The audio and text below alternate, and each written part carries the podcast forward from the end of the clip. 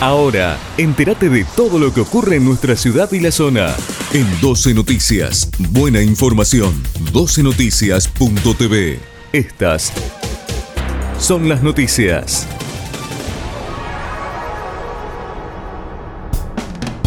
Marcelo Lewandowski fue el candidato más votado en Villa Gobernador Galvez. Que Villa Gobernador Galvez siempre fue un bastión del peronismo no es novedad, pero a pesar de que la ciudad actualmente es gobernada por el Frente Progresista, el candidato más votado fue el periodista deportivo Marcelo Lewandowski. Marcelo Lewandowski alcanzó los 22.000 votos en Villa Gobernador Galvez, lo que lo convirtió en el candidato más votado realizando así una gran elección anuncian el noveno Congreso Internacional de Marketing en Rosario, las claves de un sector que se afianzó en pandemia, con la participación de líderes de empresas nacionales e internacionales. Este miércoles tendrá lugar en Rosario el noveno Congreso de Marketing, sector que durante este año y medio de pandemia supo ser la clave para que miles de pymes se mantuvieran con vida gracias al desarrollo de sus canales de ventas online. La situación sanitaria que sufrimos desde marzo de 2020 ha cambiado la relación entre empresas y consumidores, consolidando y naturalizando los formatos de venta digital, que en muchos casos aparecen como el único canal de venta o en otros, como un importante complemento del local físico,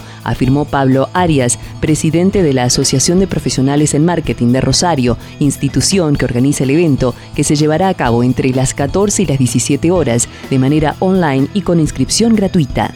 Sufrieron 34 cortes de energía eléctrica, fuerte reclamo de los vecinos de Alvear por los cortes de luz de la EPE. Los vecinos de Alvear realizaron un fuerte reclamo por los cortes de energía eléctrica en la localidad por parte de la empresa provincial de la energía. Tuvieron 34 cortes de luz consecutivos y aún no tienen respuesta. Uno de los vecinos que se comunicó dijo, nosotros no somos piqueteros, pero decidimos cortar la ruta provincial 21 para hacer visible el reclamo, ya que parece que nadie nos escucha.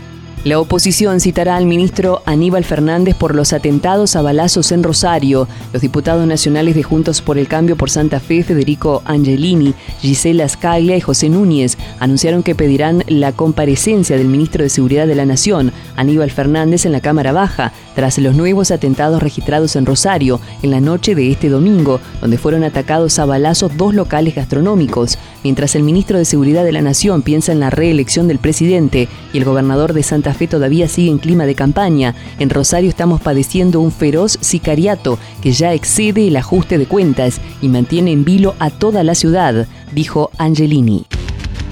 Todo lo que ocurre en nuestra ciudad y la zona, te lo informamos acá.